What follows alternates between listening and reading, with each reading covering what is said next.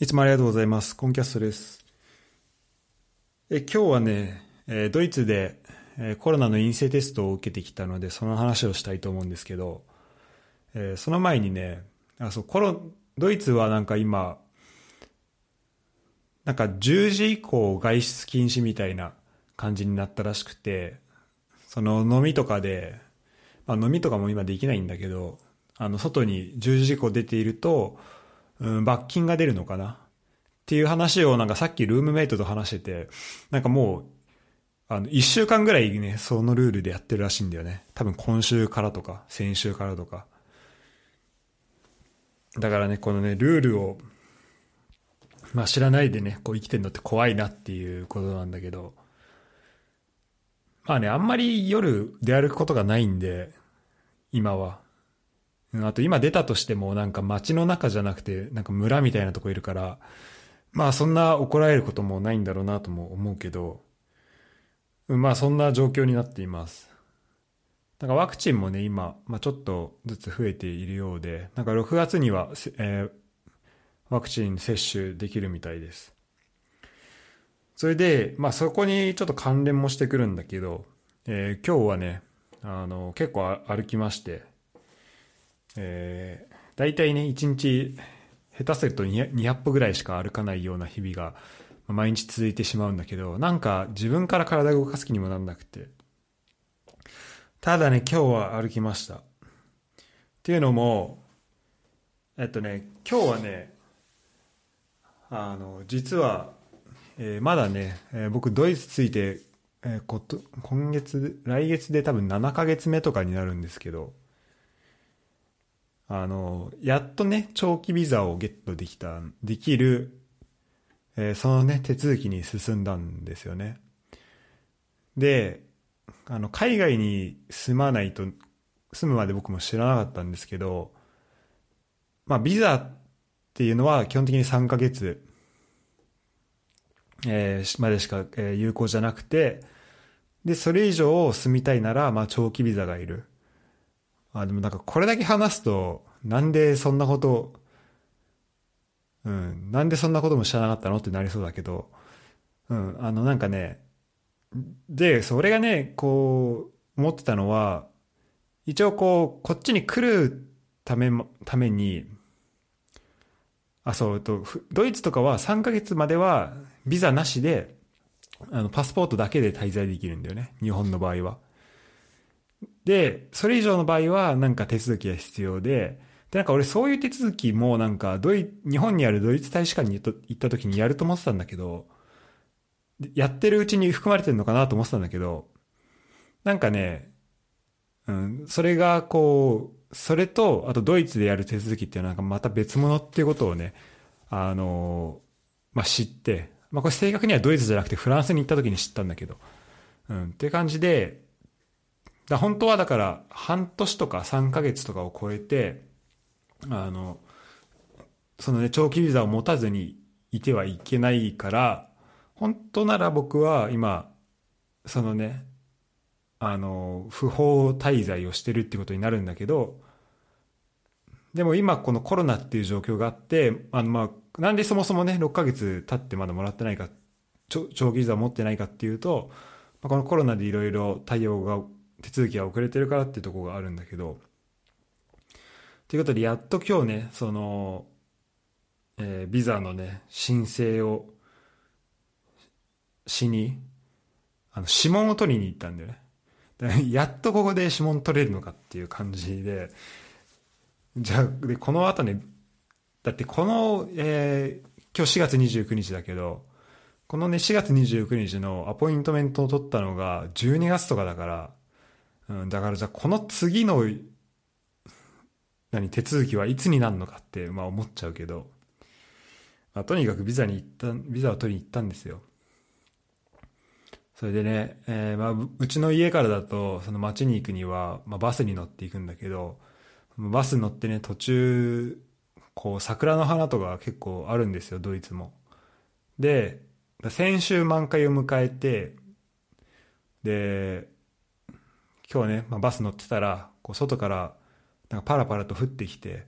なんか雨かなとか思ってたら、なんかこう桜のこう花がね桜のはなんていうの？桜の花ですか？が、まあ、こうパラパラと散っていてあなんかあドイツでもこういう景色見れるんだなとか思いながらいたんだよね。でも結構そのねこう桜の散り方が、まあ、激しかったから、まあ、結構寒いかなとか結構風強いのかなとかまあ思ったんだよね。それで、えーま、町の中心地に着いてでそのビザのね手続きっていうのをなんか外国人局っていうところでやるんだけどその外国人局まで行ってでこう、まあ、これから申請しますってことになるわけ。やっぱりねこう桜の散り方からもちょっと想像してたんだけど風も強くて寒かったしなんか桜の花が散るの雨っぽいなと思ってたらなんか本当に雨も降り出して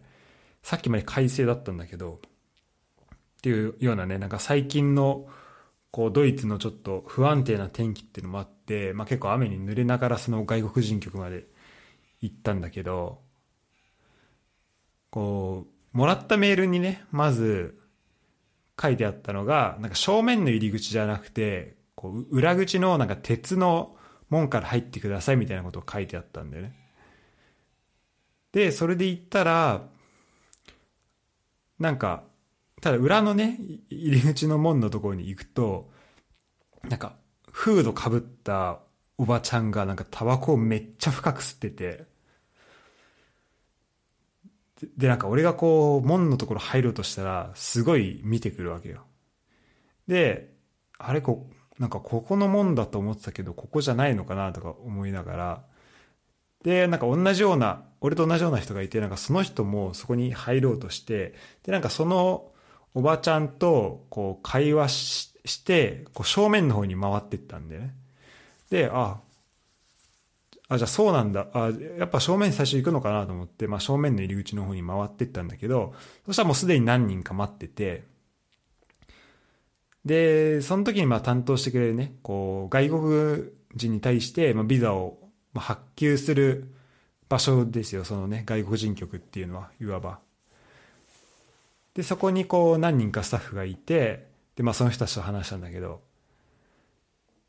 で、大体ね、僕のこの、フランス、ドイツの2回の経験からなる、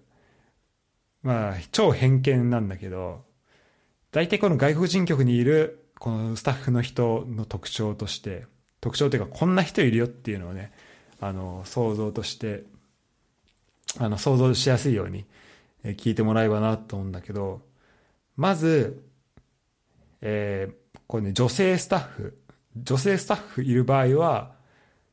これめちゃめちゃ気強いめちゃめちゃ気強くてで大体なんかこうなんだろうチケット配ったりとかこうあの、順番に待ったりする時あるから、その時に、こう、順、チケットを渡す係を、なぜかこのね、あのこの人たちがやってる。で、その、あの、女性なんだけど、女性が多くて、そなぜか女性が多いんだよね、そこが。で、大体、めっちゃ気強い。で、まあ、やっぱり、あのね、そう、一定思い出したんだけど、なんかフランスの時もそうだったんだけど、やっぱなんか長期ビザもらう時って、こういろんな事情で来てる人いるから、もう殺伐としてるわけよ。なんとなく雰囲気が。で、まあこれさ、断られたら一大事な、まあ手続きがうまくいかなかったら一大事なわけだし、みんなが、まあ俺はね、もう長期ビザもらえると思って言ってるけど、みんながそういう状況で行ってなかったりもするんだよね。なんか、家族で来てて、なんか今自分の立場がよくわかんないみたいな人もいるし、っていう中で結構ね、殺伐としてて、で、もうほんとこれもらえ、もうめっちゃ頑張って書類とか用意してくれたのに、してきたのに、これで入れないってどういうことみたいな、めっちゃ怒ってる人も、まあ、いたりする、いる、いたりするから、やっぱそういう人たちに、こう、毅然と振る舞える人が必要なんだよね。そういう意味で、やっぱこのね、なぜか女性なんだけど、女性の気強い人。で、俺がその正面玄関に戻ったら、まあ一人ね、めっちゃ怒ってる人がいて、で、その、職員の人とめっちゃ言い合ってんだよね。で、まあその職員の人も、まあ案の定女性で、まあ一歩も譲ってないんだけど、で、二人ね、こうなんか喋ってんだけど、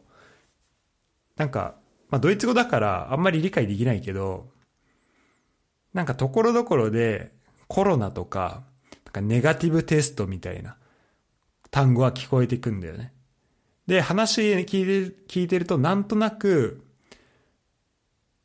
その、まあ、アポイントメントで来たお兄さんが、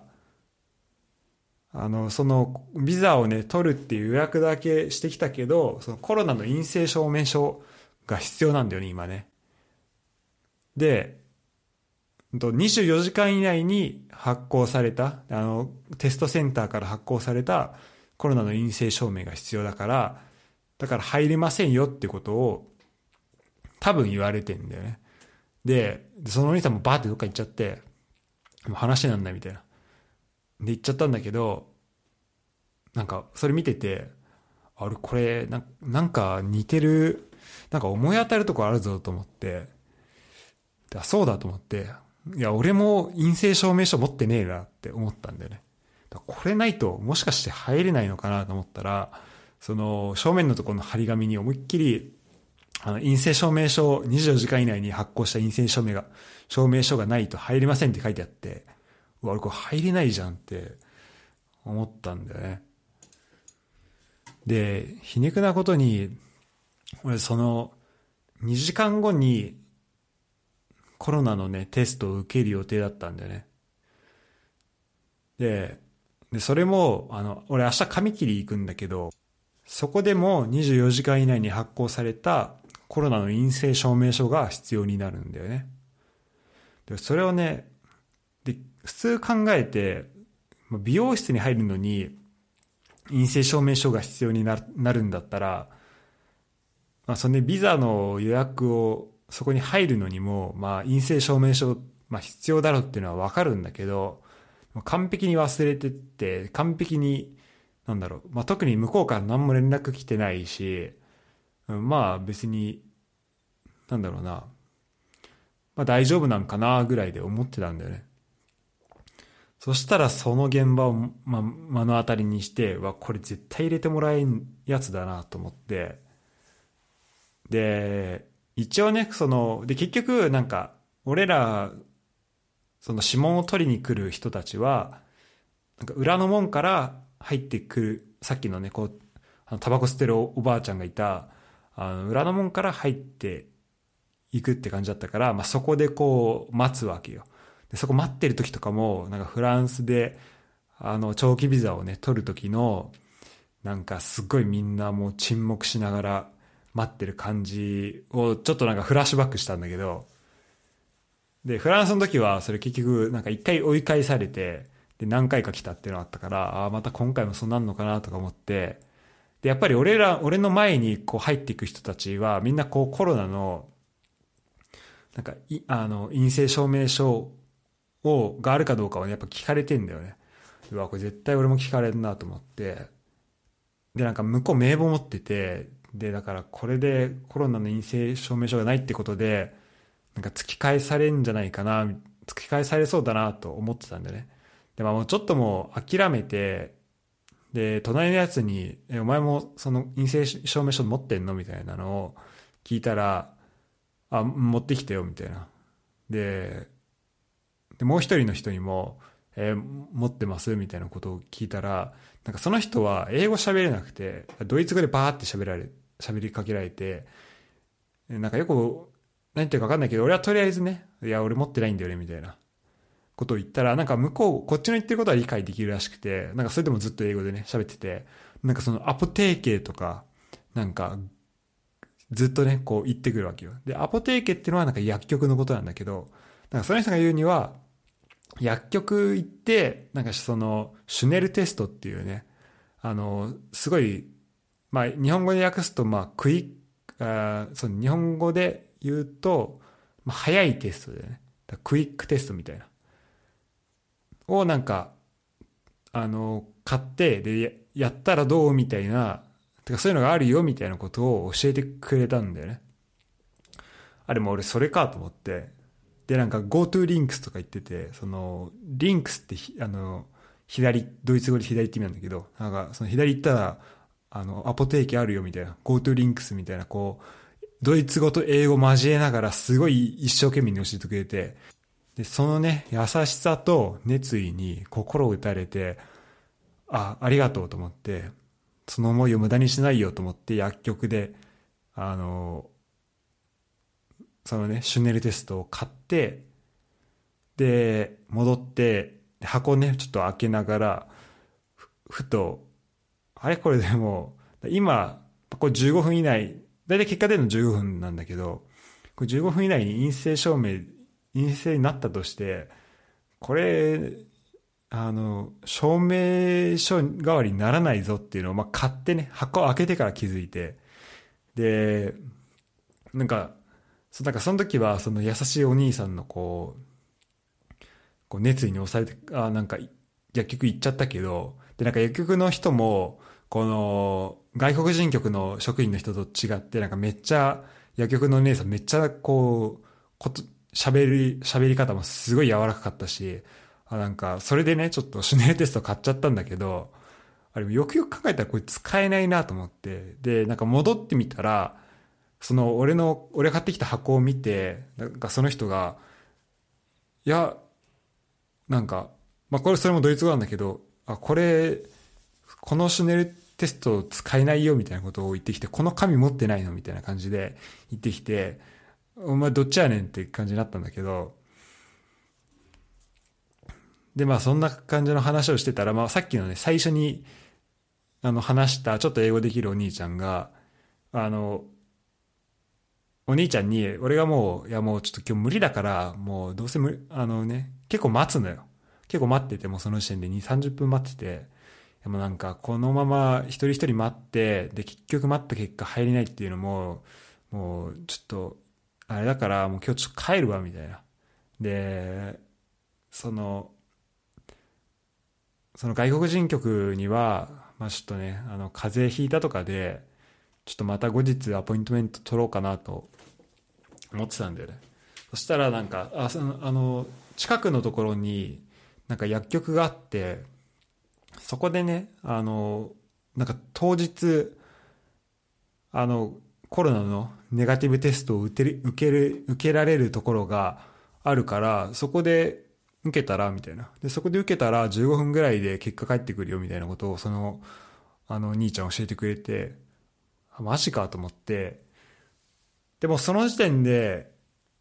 えー、最初のね、集合時間が1時50分で、でもその時2時10分、20分とかなってて、で、今、そこまで行って帰ってきたら、まあ大体30分ぐらいかかるんだけど、もうこれはね、あの、もうネガティブテスト受けちゃって、今受けに行って、で、結果をね、メールでもらって、でもそれを、まあ1時間遅れることになるけど、もう、その結果をもう堂々と見せて、あ、ごめん、ちょっと遅れたけど、あの、通してくれるって、まあ言おうと思って、もうそれで厚かましい外国人にちょっとなっちゃおうっていうふうにね、あの、決めたんだよね。で、そしたら、そう。で、なんかそれでもう一個やり方あって、うん、まあ、その、門番のおっちゃんと話して、あちょっと忘れちゃったんだけどどうしたらいいですかみたいなことをまあ聞いてもよかったんだけど、まあそれもほぼほぼもうその後の結果見えてるし、なんか、まあダメだろうなと思ったんだよね。それで、今そこのね、あの、人の出入りをさせてるのは、ちょっと白が生えた、まあおじちゃん、おじいちゃん。で、結構でもちょっとがたい良くて、ちょっとなんかこわもてのおじいちゃんなんだけど、まあ、そこのね、おじいちゃんが結構こう、人を、ほんと守衛さんみたいな感じだよね。その人がこう人を入れさせたり出させたりっていうのをその鉄の門越しにやってるわけよ。で、その、でその後に、てかその時分かったんだけど、そのタバコ吸ってたおばあちゃんは、なんか、もうね、あの、ノクターン横丁とかに出てきそうなおばあちゃんなんだけど、あの、その人もね、その外国人局に用がある人だったらしくて、なんかその、列の一番前でなんか待ってただけらしいんだけど、まあ、とにかくそんなんであのた、えーまあ、じゃあもうこれはネガティブテスト受けに行くしかないなと思ってで行ったわけよ。でまあなんかバスとかもちょうどそんな時に限ってだからできるだけ早くパッと行ってもパッて帰ってきてまだみんな待ってるからなんかそこと同じグループにグループであの帰ってきたかったんだけどさすがにそれはちょっと無理で。でねこのね検査の場所がねなんか一個端越えなきゃいけなくて絶妙に遠くて。バスとか、まあ、路面電車とかで本当は行けるんてかまあそれで行ったんだけどで着いた頃にあのこっちになんか電動のキックボードがあってなんかライムっていうサービスなんだけどあなんかこれ使えば結構パッといけたなっていうのはちょっと頭にあったんでね。頭の中にあってあちょっと帰りそれで帰ろうと思ってたんだよね。それでと検査自体は本当スムーズに終わってまず受付をねあのオンラインでしなきゃいけないんだけど、まあ、俺それそもそもねあの15分前に知ったからそのそこでやるっていうのだから、まあ、まあもちろんその外国人局に入るための検査はしてなかったから受付もあの目の前で受付のお姉さんがいる目の前で俺そこでやってで相手こうスマホ見してあじゃあこれこれ持ってなんか5番まで行ってくださいみたいな感じでで5番のとこ行ってでも本当立ったままもう向こう相手はもうなんだろう本当コロナのこう、まあ、ガスマスクみたいなさのつけてる人いるけどもうそこまでいかないもうほぼ究極系のもう髪の毛も出てないでマスクしてる本当顔のとこだけ出てるみたいな感じ。だから頭巾かぶったみたいなそのお医者さんというかそのスタッフの人が出てきてでその人がめっちゃ長い綿棒を持っててで鼻にこう片っぽに入れられてみたいなことをねあのやったんだよね。で本当だからその検査自体は3秒ぐらいで終わってはいいいよって返されてで、まあ、そこからねとんぼ返りで戻っていくことになったんだけどあ、じゃあここでさっきのあのライムってアプリを使おうと思って、で、それって、あの、アプリ上で、こう、いろいろ操作が必要だから、ま、ウーバーみたいなもんなんだけど、こう、アプリを、まあ、起動させなきゃいけないんだよね。で、アプリを起動したら、あの、なんか、スマホ上にはあるんだけど、なんかダウンロードされてない状態、インストールされてない状態みたいな感じで、こうアプリをなんかインストール中みたいな画面がパッて出てきたんだよね。ダウンロード中かな。で、あ、その時にやばいと思ったんだけど、なんでやばいと思ったかっていうと、俺、そのね、あの、今プリペイドカードを使ってんだよ。SIM カードで。で、プリペイドを使ってて、で、なぜか今月、あの、今ね、10ユーロ分チャージしてあるんだけど、なんか、チャージしたばっかなのに、なぜか携帯全然使えなくて、おかしいなと思ってたけど、でももう、こうやっぱ外出するときにネット全く使えないと、やっぱ地図わかんないとか、あと翻訳できないとか、結構ね、いろんな障害が出てくるし、あと今回のその、なんか証明書とかもさ、メールで送られてくるから、やっぱネットないと厳しいなと思って、で、そのね、テレコムのね、プランで、あの、1.5ユーロで、で、24時間50メガっていうのがあるんだよね。なんかすっごいプランなんだけど、すっごいまあミニ、ミニマルプランなんだけど、まあそれを、に使ってたわけよ。で、そのね、ボタンを押した瞬間に、あの、そのアラートが来るんだけど、その80%使ってますとか、データ80%使ってますみたいな来るんだけど、その、データ80%使ってますと100%使ってますが、もう100%使いました。もう今回の1.5ユーロ分は終わりですっていうのが、同時に来て、その LIME っていうアプリをダウンロードするのに、もう大事な50メガバイト全部使っちゃって、また、その50メガをチャージしなきゃいけなくなったんだけど、で、チャージした時に、さっきのダウンロードしてたやつが途中で終わってるから、それがもう中断にな、中止になってたらいいけど、なんかそこで再開されたらまたアプリインストールされ、されて、で、それでまたこう、大事な50メガのうち、もう、まあ、下手したらまた50メガ分なくなるなと思って、でも、ライム使うのいいから、もうちょっとこれをね、あの、中断させたいなと思ったんだけど、まあちょっとその再開方、えー、そのね、アプリが今ダウンロードされるのか、どうなのかみたいなところも、ちょっと、あの、わからず、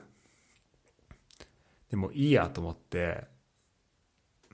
で、とりあえずもう追加でまだね、1.5ユーロ買い足して、でその50メガをね、使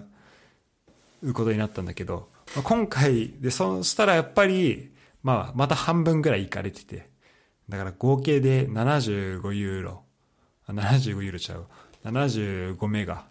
うん、で、まあ、ね、お金にしたら、まあ、2、3ユーロぐらいしかないんだけど、まあ、2回チャージする羽目になりまして、で、まあそんなね、こう、まあいろいろ、まあそれ自体は、まあ振り返ると、まあ大したことじゃないんだけど、やっぱりこう、早く、このビザのね、こう外国人局に戻りたいとか、うん。こう、いろんなこうやりたいことをやらなきゃいけないこと、こういろいろ考えながらの、まあそれだったから。で、天気も寒いし、みたいな。でそれもありながらのそれだったからうん。で何よりねそのその時分かったんだけどそこのネガティブテストやったところでやっぱこう2時間後にまたねこうまたお全く同じとこだったんだよね。その俺が髪の毛切るためにネガティブテストを受けるところが。だから俺またここに戻ってくんのかと思いながらまた戻ってあの外国人局の方に戻っていく感じね。で、今度はね、橋を歩いて戻ってことになって、で、まあめちゃめちゃ風も強くて寒かったんだけど、うん、ただなんかそこ歩きながら、あ、なんか最近こういうのなかったなと思って、なんかやっと外国に戻ってきたなっていう感じはね、まあちょっとあったんだよね。だから、まあちょっと嬉しいじゃないけど、うん、なんか、あ、生きてるなっていうこうずっと家にいると、やっぱちょっとね、その辺はね、感覚おかしくなってくんなっていうのも含めて、まあ思ったんだけど、で、そのね、ネガティブテストの結果はもう返ってきて、で、ネガティブですと。じゃあこれでやっと入れる。だ問題は、その、予約を取ったメールには、あ、で、この予約で来ましたっていうのをね、そのメールも見せんだけど、その守衛の人に。そこには13時50分って書いてあって、でもその時にはすでに15時になってるわけよ。で、まあこれどうかなと思って、ちょっとこれ、ね、予約取ったんだけどって言って、したらその守衛のおじいちゃんが、いやもうちょっと遅いよ。もう遅すぎるって言ってきて、で、いや、俺も、いや、俺そこのね、列の後ろでずっと待ってたんだよね、みたいな感じで、待ってたんだけど、で、その主演の人からは、なんか、こう、門の、すごい手前のとこだけ見えるけど、こう、誰が並んでるとかも見えないんだよね。だから、いや、俺その、あの、列の、あ、ちょっと仕組みよくわかんなくて、列の一番後ろにいて、で、ちょっとみんなに順番抜かされちゃったんだよね、みたいなことを、まあ、説明、まあ、なんか向こう、英語ちょっとそんな分かってない、俺が言ってるところまで多分分かってない感じだったけど、まあちょっともう、ダメ元でね、説明して、うん、で、こう、コロナのね、陰性テストの結果とかも、ま、見せようかなと思ってたら、もう、いや、もう遅いよ、みたいな感じで、でもなんか、中入れてくれて、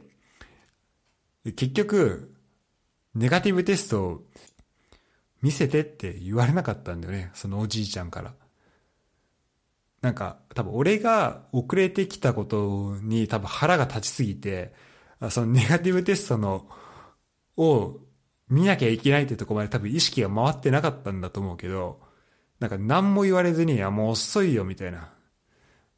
感じで、もうはい、もういいよ、入んな、みたいな感じだったんだけど、だからその、まあおじいちゃんの、まあ優しさというか、ちょっと、なんだろうね、これなんて呼んでいいかわかんないけど、まあそこに助けられ、うん、た部分もあるし、まあそれによってね、俺のこの1時間が、まあドローに終わったところもあるんだけど、うん、まあそんな、えー、ビザの登録でした。で、そのね、指紋取るのも本当に、えー、何、何やったかな？なんか本当パスポート渡して、で、指紋取って、あとその、多分ビザの写真に必要な、あの、何、写真を渡して、あとお金払ってみたいな。本当そこもね、3分ぐらいで終わる感じだったんだけど、うん。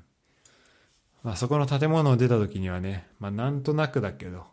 ちょっと達成感というか、まあ実際、今1時間10分のうち1時間ぐらいは、まあトローで終わってるんだけど、うん、なんかまああ結構歩いたしあ俺結構やることやったなみたいな感じで、うんまあ、謎の達成感に満ち溢れてて、うん、で、まあ、心なしかねなんか外の天気も良くなってて、うん、暖かくなってた気がしますよ。で普通ねあのここでネガティブテスト受けたからもうその2時間後に予約してたネガティブテストも本当は受けなくていいんだけどでも、じゃあなんでそのね、2個目のやつを予約したいかっていうと、そもそも次の日の、あの、美容院に行くために撮ってたわけよ。で、これちょっとまあ時間軸がね、ちょっと口で言うと説明、ちょっとわかりづらいかもしれないんだけど、その外国人、外国人局との予約が1時50分だったね。だからまあ2時、2時にあって、で、その髪切りに、髪切る予約が次の日の、まあ大体3時にあったんだよ。だから、で外国人局に行くのと、その髪にき、髪切り行くの両方とも24時間以内の陰性証明が必要なんだよね。だから、もうね、2回受けないと、陰性証明受け受けないと、その両方行くことはできなくて、だから、本当だったらもう20分前とか、下手し、そうね、1時間ぐらい前にもう受けてるような陰性、え、陰性テスト、もう絶対陰性でしょって思うんだけど、それを1時間後に全く同じところで、全く同じ人に受付されて、で、全く同じ人に案内されて、で、で、その人にね、初めてですかって聞かれて、あいや、2回目ですみたいに言って、その人はね、あの、これまでにやったことありますか？みたいな意味で聞いたと思うんだけど、まあ、俺からしたらね、もう今日2回目ですみたいな。で、まあ、こういうのをね、まあ、やっぱり髪切り行くためには、うん、必要な、まあ、現状だから、うん、まあこれはね、まあ、やらなきゃいけないこととして、まあ、やったんだけど、まあいくつか、うん、まあなんかいろんなことあったけど、やっぱりなんかこの、まあ俺のね、なんだろう、ちょっとこうドタバタにはまあ慣れたんだけど、まあそうは言ってもこうドタバタあったので、まあ少なからずちょっとなんだろうな、まあ問題ない、なく全てが言ったわけじゃないからさ、まあちょっと疲れてるわけよ。それで、ちょうどね、そこの、まあいた場所の近くになんか、アジア食品店があって、で、ちょっと、まあ、そこでやっぱ結構でかい、なんかパンダスーパー市場みたいな、なんかそういう名前のとこなんだけど、結構、ね、いろんな食品あって、うん、結構すごい品揃えいいからでやっぱ街に来ないとそういうのとこ行けないからさちょっとストレス解消にもなるしちょっと行こうと思ってでなんか何買おうかなみたいな感じででいくつか商品買ってたんだけど、まあ、そこでねあの枝豆の冷凍がね 500g で4ユーロとかで売ってて、もうめっちゃ安いじゃんと思って、で、それを買って、で、家でね、あの、その枝豆と、あとなんか誰かが買ってたバニラアイスちょっと借りて、で、あと豆乳入れて、それで、ずんだシェイクをね、作って、作ってやりましたよ。これがね、めちゃめちゃうまくて、うん。で、ちょっとね、あの、えー、アイスクリームをね、ちょっとしか入れてないから、まあ、甘さはだいぶ抑えめなんだけど、だまあそれぐらいの方が、なんか量はいけるなっていう感じで、うん、すごいうまかったね。こう、ずんだシェイク結構誰でも作れるから、これはおすすめです。ということで、えー、今回はずんだシェイクの、えー、紹介をしました。最後まで、結局にちょっとね、35分と長い話になってしまったんだけど、えー、聞いてくれてありがとうございました。皆さんもね、えー、まあ、ビザはまず、まあ、なんか、まあ、相手も人間だよっていう、こう、頑張ればなんとかなるよっていうところ。うん、まあ、今回特に交渉とかはしてないんだけど、うん。なんか、こういうね、こう手続き系、特に海外、海外行ったら、なんか、あの絶対あると思うんだけど、でもなんかね、やっぱ、これちょっとね、改めてビザを取得して思ったのは、なんか、まあ、ある国にね、まあ、外国人として来てるわけなんだけど、こうなんか滞在許可をもらうのに、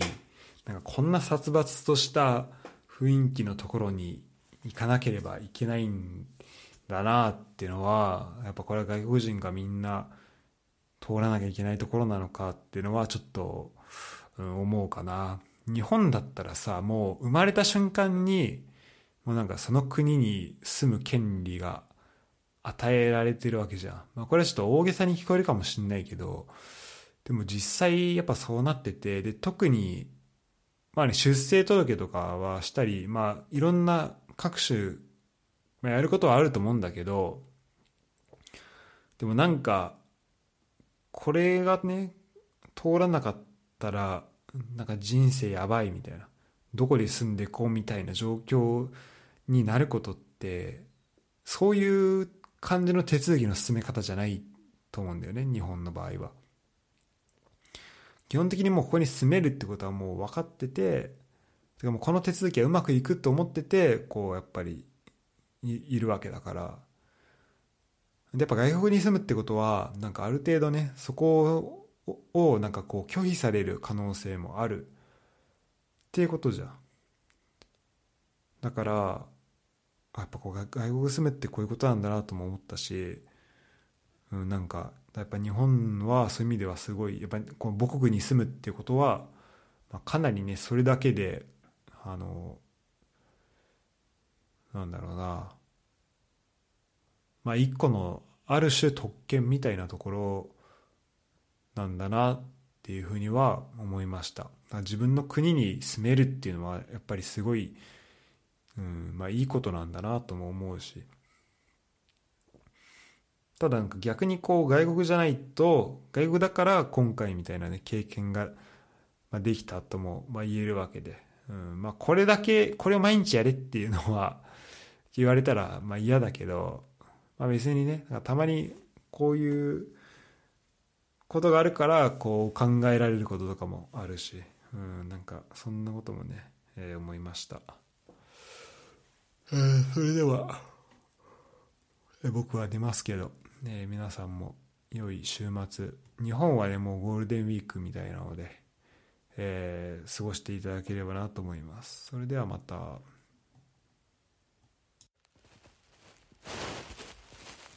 えー、こんばんは、えー、5月3日の、えー、夜10時半です。えー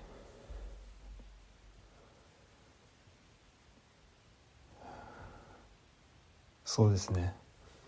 えー、もう5月にも、えなりました。なんかねあったかくなってくるのかなと思いきや、まだまだドイツは寒くて、えーまあ、夜は、えー、ちょっと下手したら氷点下行くんじゃないかなみたいな日が続いてますけど、えー、来週末今週末かぐらいには、えー、日中も20度を超える日が続きそうなそんな最近です。でね、えー、今日はまあなんかうんまあ、結構ねここの一人で喋る時はまあ最近やったことを中心に、えーまあ、自分の考えていることとかを言っているんだけど。うん。まあ今日もねそんな感じのことを話していこうかなと思ってて。ちょっとも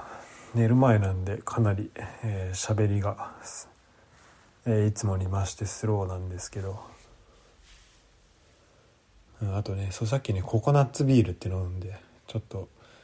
それがねあの回ってるっていうのもあるんだけど。そう。あのね今日ねえー、まあ昨日日曜日ででで、まあ、今日仕事だったんだけど昨日の夢がねなんかすごいうんなんかまあ変な夢を見てでなんかそれでそうね。結構久々になんかメランコリーな、えー、気分になりました。うん。まあメランコリーうんって言ってもなんかねまあそうなんかまあそんなねなんかネガティブでずっとモヤモヤするっていうわけじゃなくてなんかね自分のがずっと抱えていた気持ちそのなんかそこになんか向き合ったようななんかそんな、えー、まあメランコリーな感じだったんだけど。まあこれだけ聞くとね大丈夫って思うかもしれないけど、うん、まあすごい至ってえー、健康で心身ともに健康なんですけど。ただなんかまあ朝起きて、まあ、その夢を見て目覚めて、うん。まあ、まずね思ったのはあなんか、まあ、こんな気分こういう気分にまだなるんだななれるんだなっていうのにちょっとびっくりしたししかもそれがね夢夢が原因でなったっていうところも夢が原因になったというか、うん、夢を見てそういう気分になったっていうのもまあびっくりしたんだけど。まあなんか夢占いとかねあるからちょっとそういうの見ても面白いかもしれないんだけど、まあ、なんかねなんでそうなったんだろうみたいなことを考えるとまあ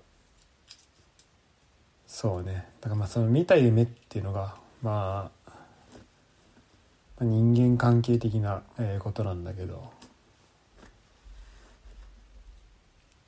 でねまあ昨日だなんでこんな夢見たんだろうなと思ってたんだけど。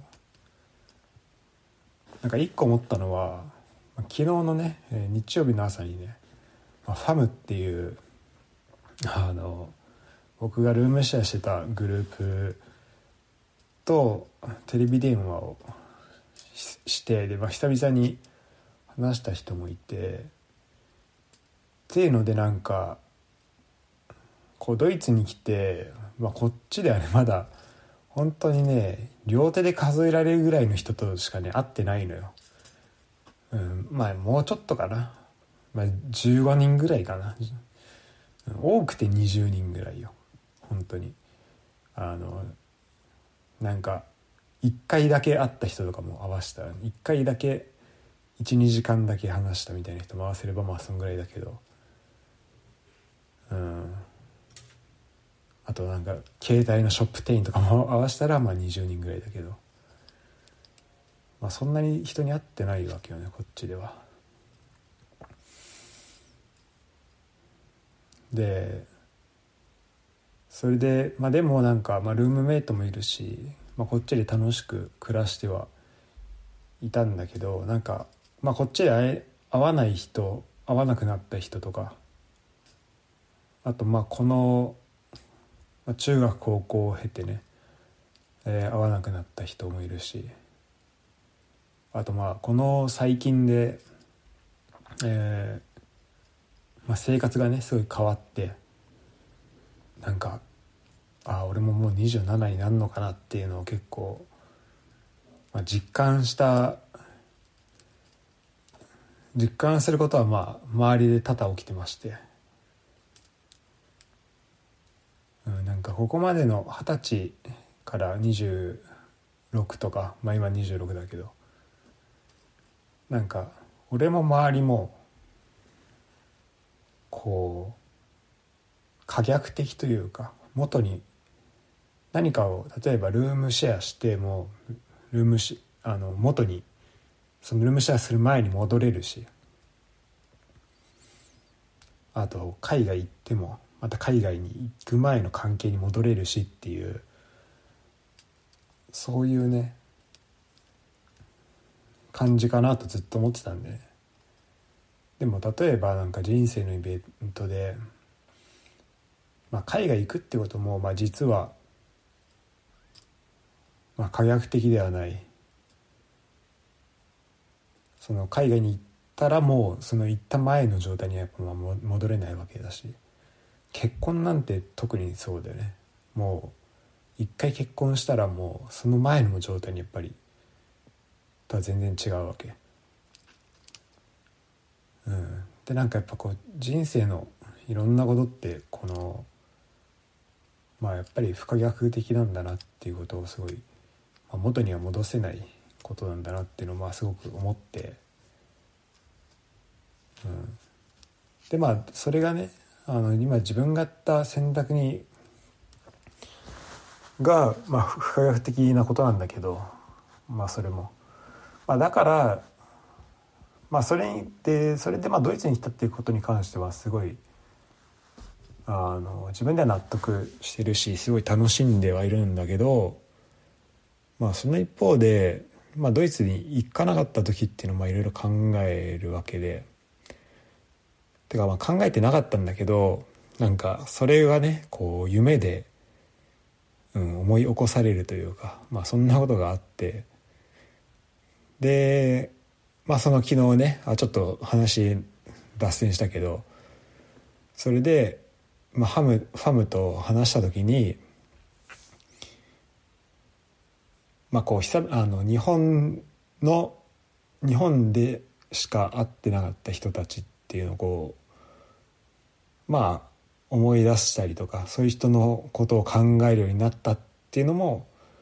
あって、まあ、その夢を見たのかなってちょっと思ってたんだけど、うん、あとね、まあ、もう一個はね多分、まあ、これがね結構大きかったのかなと思うんだけど昨日ね寝る前にあのこのねポッドキャストに、えっ、と、ケントって名前で出てくれてる、まあ、関根の、関根が最近出したね、ノートをね、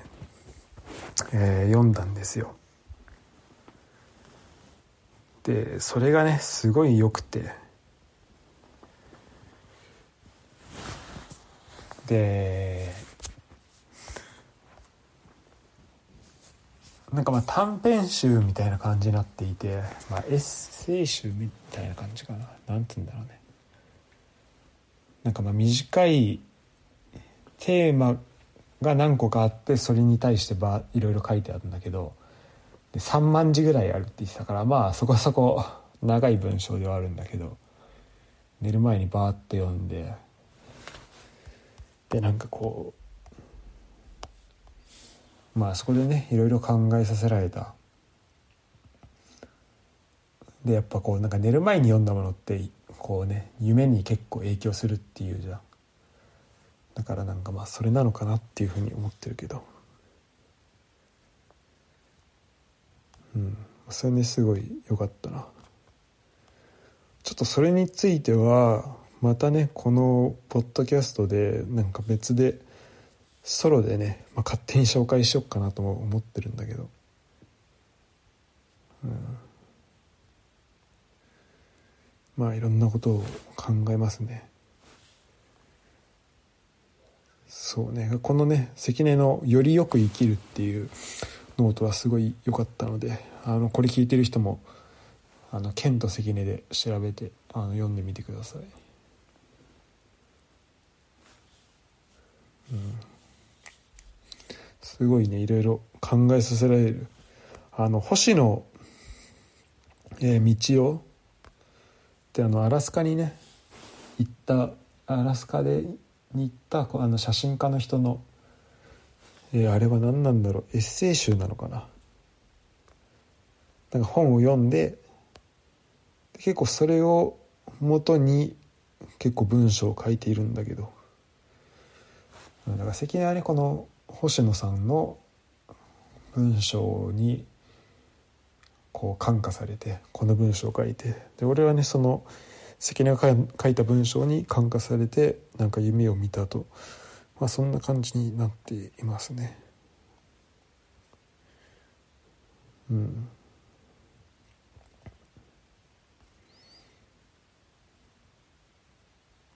なんか、まあ、いろんなことがあるんだけどあのそうね、まあ、例えば関根がねあの、まあ、一個だけ紹介しておくとまあ、これ文章自体にあんま関係ないんだけどあの関根が結構こう地元今ガーナにいる子供たちとなんか仲良くしてる写真とかを見てなんかこう新しい人と会う、まあ、そういう環境ってすごいいいしなんかそこであそんな環境すぐ築ける関根いいなってねちょっと羨ましく思うところもあったんだけど。でもなんかそれってなんか自分の今を見てないなんかそう思ったすぐ後になんかそうやって結局自分の今を見れてないなっていうかなんか自分の周りをなんかそういうふうに周りの人の環境いいなってずっと思ってるとなんか自分の周りを大切にできなくなっていくなと思って。でなんかまあルームメイトとか、まあ、そういうねあとまあ仕事でミーティングする人とかあだから俺の指導教官とかあとまあそれ以外で話す人このポッドキャストで話す人もそうだけどなんかそういう人との、まあ、今持ってる関係性を大事にしたいなというか、うん、そういうふうには思いましたね。うん、これね多分ね寝る前に聞いた方がいいやつだね。これ寝ながら聞いたら多分寝れると思うわ。喋ってて今眠くなってるから。でなんかまあそんなことをねまあ思っていたんだけどだから本当になんかこういうこんな気分になることって、うん、なんかだるいなみたいな気分になることはあるけどそういう意味でちょっとちょっとなんかうんまあ、ネガティブな気分になることはまああったけどなんか最近そうね。なんか忙しいとかそういう気持ちか心が乱れてるとかそういうわけではなくて純粋になんか自分のなんか今までちゃんと見ていなかった部分をなんか見れたなんか夢を通してなんか見れたっていうのでなんかそこで結構ね気づかされるところがあって、うん、それはすごい良かったと思うしあと地味に良かったなと思うのがなんか今ルームシェアしてるけど結構自分一人の今部屋もあるしあとまあ結構生活もねみんな今、まあ、夜さっきまで一緒にテレビ見たりとかしてたけど、うん、俺はちょっとなんか考え事というかちょっといろいろ考えたかったからあのみんながねテレビ見てるところとちょっと離れたところでご晩ご飯食べてたんだけどその自分で作ったやつね。なんかそうやって自分のなんか考える時間というか、うん、そういう時間ができたっていうのはすごい良かったなと思うし。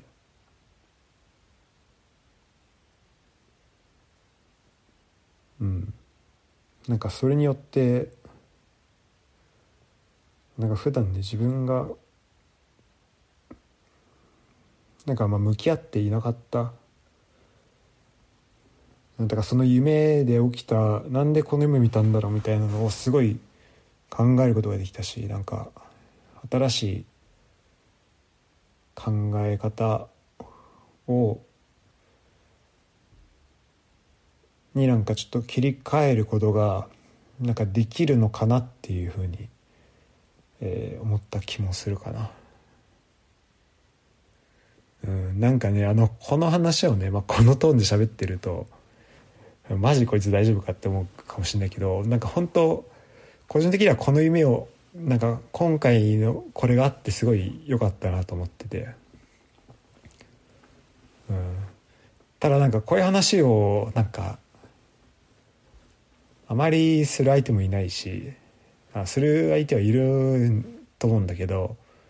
なんか自分かられそれのためだけに連絡するのもなみたいなのちょっとあって。うんだからまあこのねあの LINE で LINE じゃねえや。えポッドキャストでまあ吐き出しておこうということで、えー、今回これを撮りました、えー、長々とすみません。多分これ空白部分削ったら多分10分ぐらいで5分ぐらいで収まると思うけど、えー、今日はねそんな、えー、寝る前に聞いてほしいエピソードでしたそうね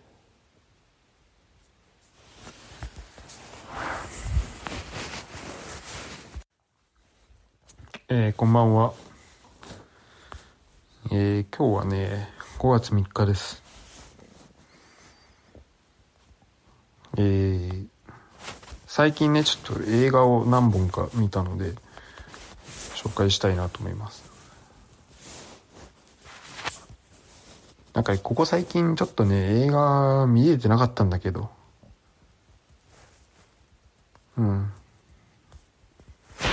なんか結構自分の、なんだろうな、なんか作ったりとか、なんか作業するってことに時間を使い、結構使ってて、まあそれはそれでよ、いいだと思うんだけど、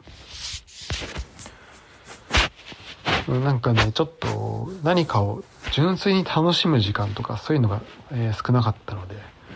えー、まあそういう話をね、何かを楽しんだ話っていうところでちょっと映画の話、映画鑑賞の話をしたいなと思うんだけど、えー、その前にまずね、その鑑賞というかなんかその何かを楽しむ時っていうので、まあ、一個考えることがなんかまあ今日ねえっと、まあ、どっかのエピソードで、まあ、ソロでなんか変な夢を見てでそこでちょっとなんかメランコリーな気分になってみたいなのを、まあ、載せたかこれから載せると思うんだけどでそこで、ね、あのまあ、今日今週からちょっとランニング始めてて今日も走ってきたんだけどその時にいつもは結構ラジオ聴いたりとかポッドキャストとか聞くことが最近多かったんだけど今日ちょっとうん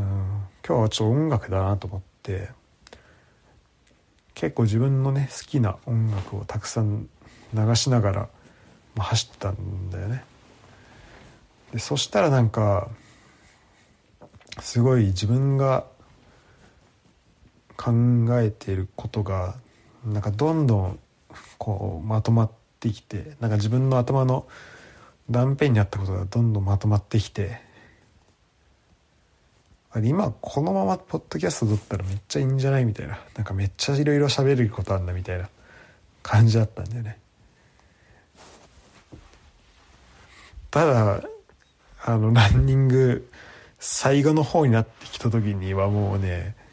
これが面白いぐらいにどっかに行っちゃってまして、なんかこのね、ふとした思いつきというか、パッとしたものっていうのは本当、まあ生ものだ、生ものだなと、えー、感じさせられるんだけど、でもなんかランニングってすごい、まあ、ちょっとね前回かだからさっき言ったその夢の話の続きになっちゃうんだけどなんかこう自分に向き合うのにすごいいいというかすごいいろいろ普段だったら考えないことを考えられるしで音楽もまあ本当はいらないぐらいなんだけどでも音楽の感じ方もなんか普段なんとなく聴いてる音楽の聴き方となんかまあ全然違ったんだよね。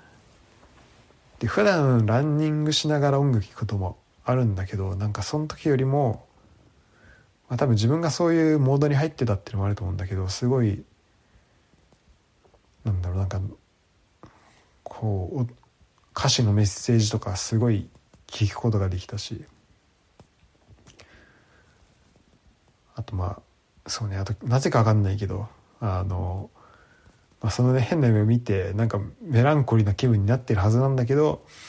めちゃめちゃね作業がはかどりましたね今日は。という一日だったんだけど、えー、ということで、ね、あの、まあ、ランニングと音楽鑑賞はすごいいいよっていう話なんだけど。そうね本当はなんか映画の話でなんかうん。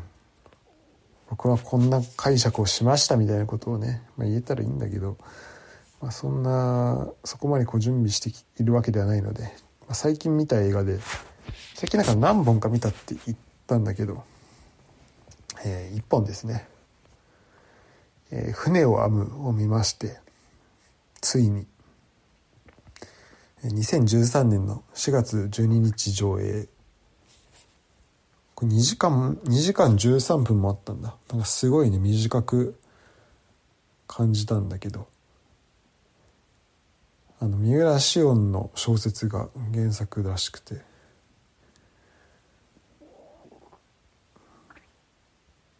うん。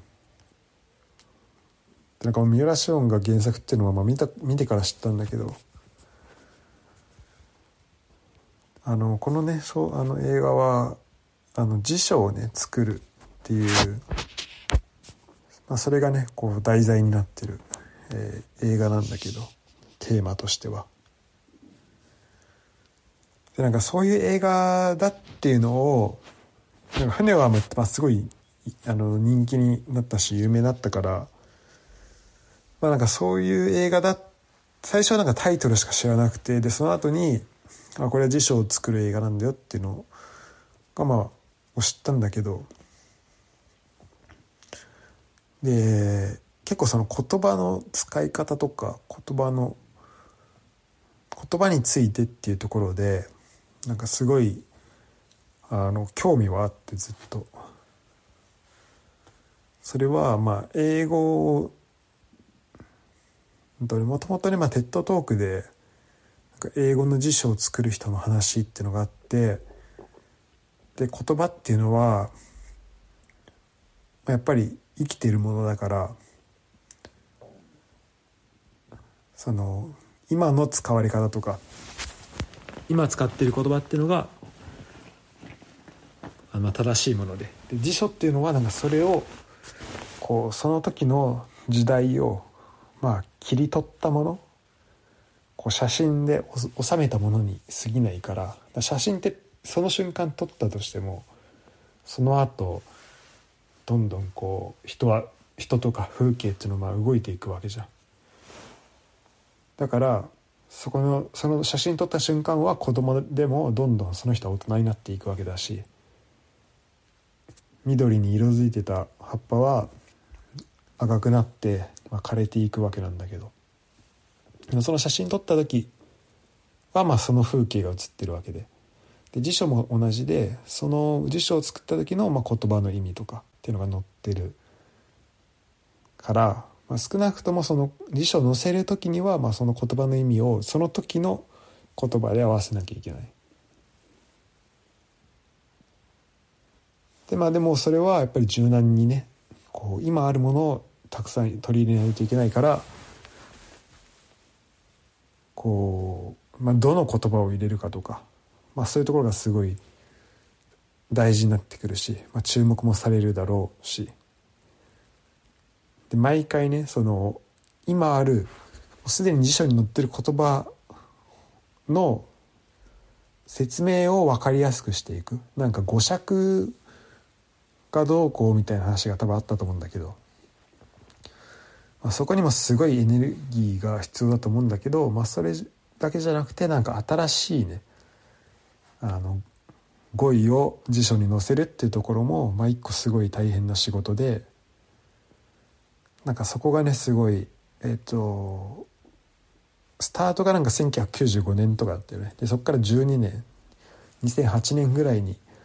えー、辞書の制作が終わってみたいなストーリーだったと思うんだけど、まあ、それがねすごいこう努力が伝わってくるっていう意味で、まあ、まずすごいいい映画だったなと思うしなんかあの辞書を作ってる人。辞書ってなんかやっぱこう堅苦しく見えるけどなんかそれを作ってる人がこう実はやっぱりねまあそれは言葉のプロだから考えてみれば当たり前ではあるんだけど辞書を作ってる人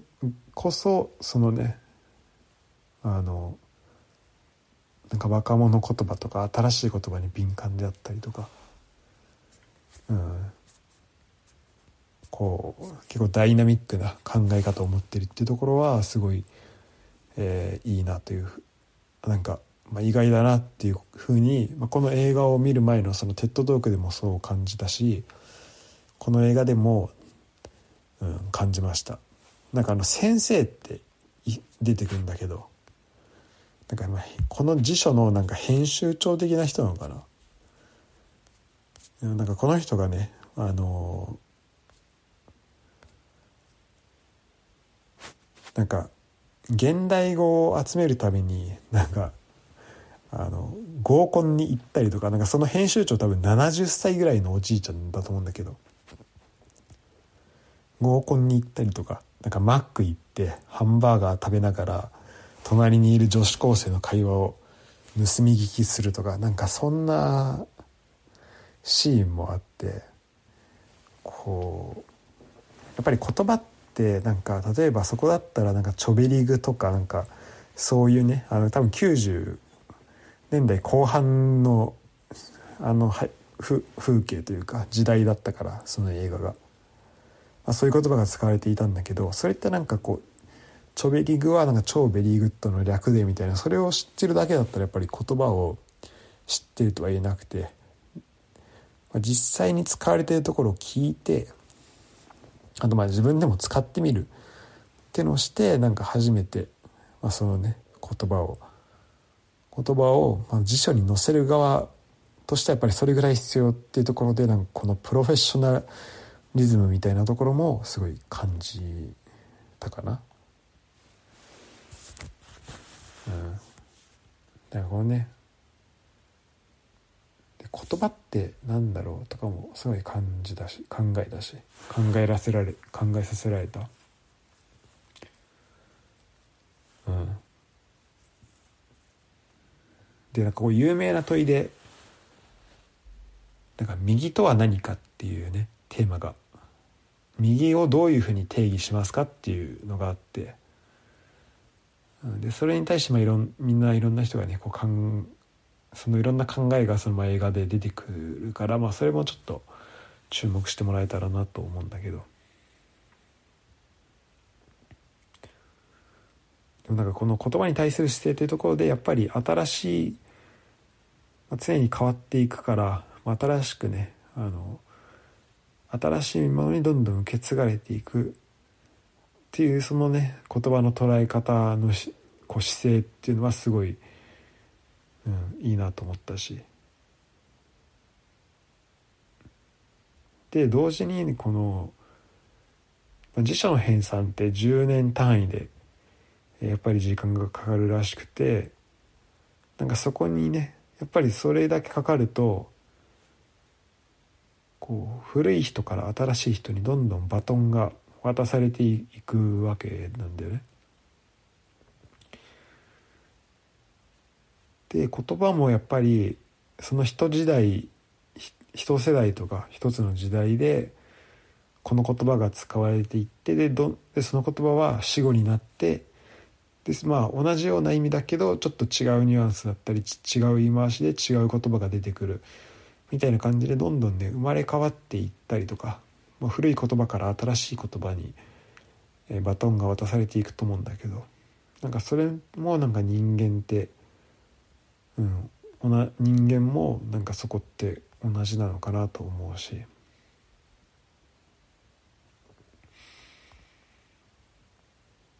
うん、あとね、まあ、宮崎あおいがすごい、えー、綺麗でしたね。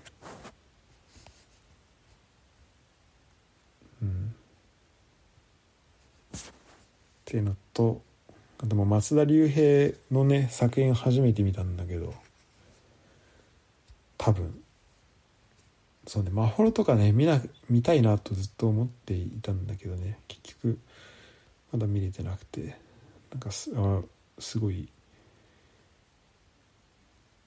他の作品も見たくなる、えー、映画でしたね。じゃなんかこういろんな場所でなんかまあそこのなんか働き方みたいなところのまあ、2013年だとな、まあ、言われ始めたぐらいの時なのかなと思っててそれよりちょっと前とかかな分かんないけど。なんかまあでも考え方としてはね多分このぐらいの時から多分あって。なんかこの真面目君っていう人が、まあ、主人公、まあ、松田龍平なんだけどなんか言語学の修士課程かなんかにであれ出ててでも最初ねこうまあ日本企業あるあるだと思うんだけどその営業で入っちゃうんでね。その出版社の。それで営業はうまくいかなくてでもこう辞書編纂っていうところに入るとそれでもやっぱ最初はねちょっとそこで自分がどう持ち味を出せるのかみたいなところはあったんだけどうん、それがこううまいことこう周り周りのこう協力もありありながらこう自分の居場所を見つけていくっていうところでやっぱりなんかこう自分がこう活躍できる場所っていうのをこういろいろ場所を変えてみる。場所を変えて探してみるっていうところでうん、なんかそういう考え方って、まあいいなとも思うし、あとやっぱね、小田切城がめちゃめちゃかっこいいな。あの、俺最後に小田切城見たのが、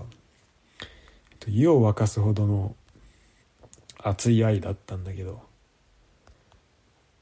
まああれのね、小田切城もかっこよかったんだけど、なんか、ちゃんとスーツ着て、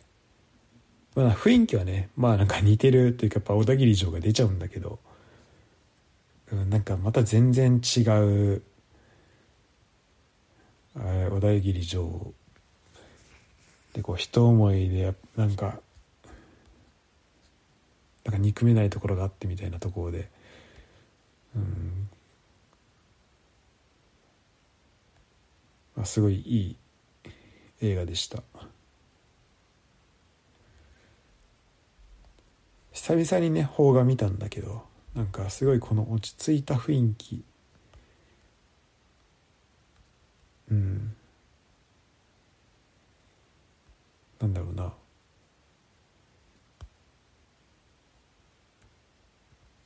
なんか効果音とかそんな多いわけじゃないし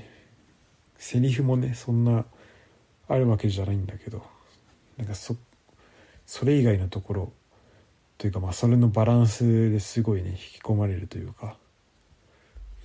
うん、映画の良さを、えー、教えてくれる、えー、そんな映画なのかなと思います。ということで、えー、一作品目はねこの「船を編む」でした。あとそうもう一つね「新聞記者」っていう映画も見たんだ。これは松坂桃李とあとシム・ウンギョンっていうなんか韓国人の、えー、俳優女優さんがまあ主演で。結構なんかねあの話題になってた作品だったからえ、ー、と伊藤詩織さんのあのなんて言うんだっけ、えー、事件。なんかあれとかもなんか似てる。うん。ああれがなんかえっ、ー、と、まあ、モチーフにされてる事件とかもまああったり、えー、してたんだけど。結構ねこのキャスト選ぶのも大変だったみたいのをなんか後で見て。うん。結構もう今結構まだ起きてるような事件だったりとかその体制をなんか批判したような内容ではあったし。あと俺からするとあこういう場所ってこれがねこの中で書いてあることがどんだけ本当か分かんないけどまずこう内調っていう、えー、なんだっけ、まあ、そのねあの組織があるんだけどあそれがあるってこともそこで何やってるかってことも全然知らなかったから。うん。まあそこをね伝えるっていう意味ではまあいいのかなと思ったんだけどなんか内調の人が内調ってなんかその政府の何まあ情報機関みたいなところで働いているんだけどその松坂桃李が。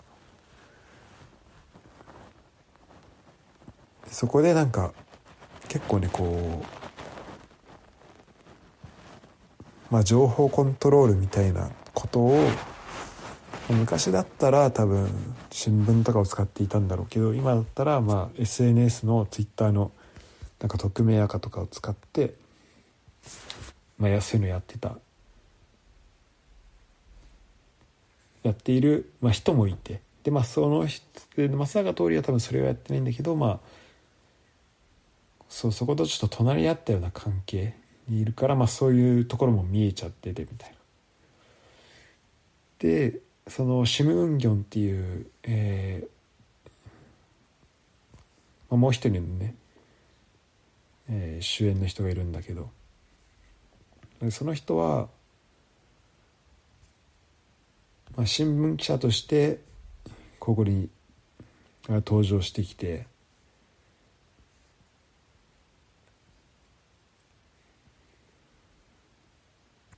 で、まあ、それぞれね2人立場は逆というか、まあ、どちらかというとそのシムンギョンの方が、えー、新聞記者がまあその松坂桃李が働いている、まあ、内閣、えー、だったり内閣官房の、えー、情報をこう記事にするっていうところで、まあ、敵対しそうな2人なんだけど、まあ、ある事件をきっかけに、えーまあ、同じ方向に向かっていく。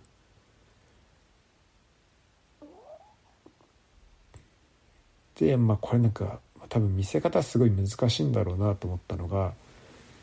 なんか最後の方のシーンとかなんかまあいろいろねこう松坂桃李が、まあ、活躍していって最終的にどうなるかみたいなところあるんだけどなんか今まだこう全てが明らかになってないような状況だしなんかこれって多分こう、まあ、作品としては完結させることができると思うけど、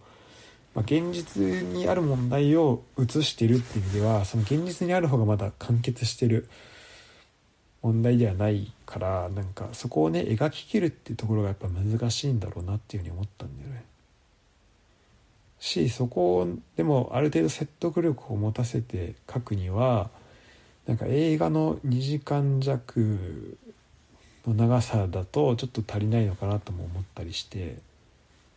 で今度ねなんか米倉涼子主演でなんかドラマになるみたいだからちょっとそっちの方がねそっちの方もちょっと注目したいなっていうふうに、えー、思ってます。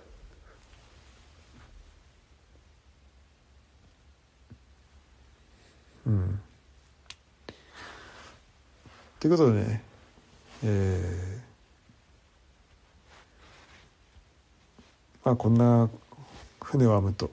えー、新聞記者の話ですね。うん、そうまあ新聞記者はすごい話題になってたか見だけど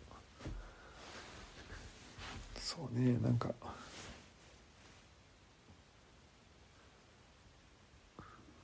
すごいねだからいろいろ知れたっていう意味ではまあ面白かったかな。うん。ただなんかここにあるのを多分全部鵜呑みにするとまあ明らかな演出とかもあるんだけどなんかすごいあのハッカーなんかこうステレオタイプのハッカーがあのいるようななんか暗い薄暗い部屋でになんか人が詰め込められて作業してるみたいな。うん、なんかそういう描写もあるんだけどまあそれはねまあなんか演出まあ多分演出だと思うけど、まあ、それがまあ本当だとしてもまあどっちでもいいんだけどうんなんかこういう映画でなんか明らかに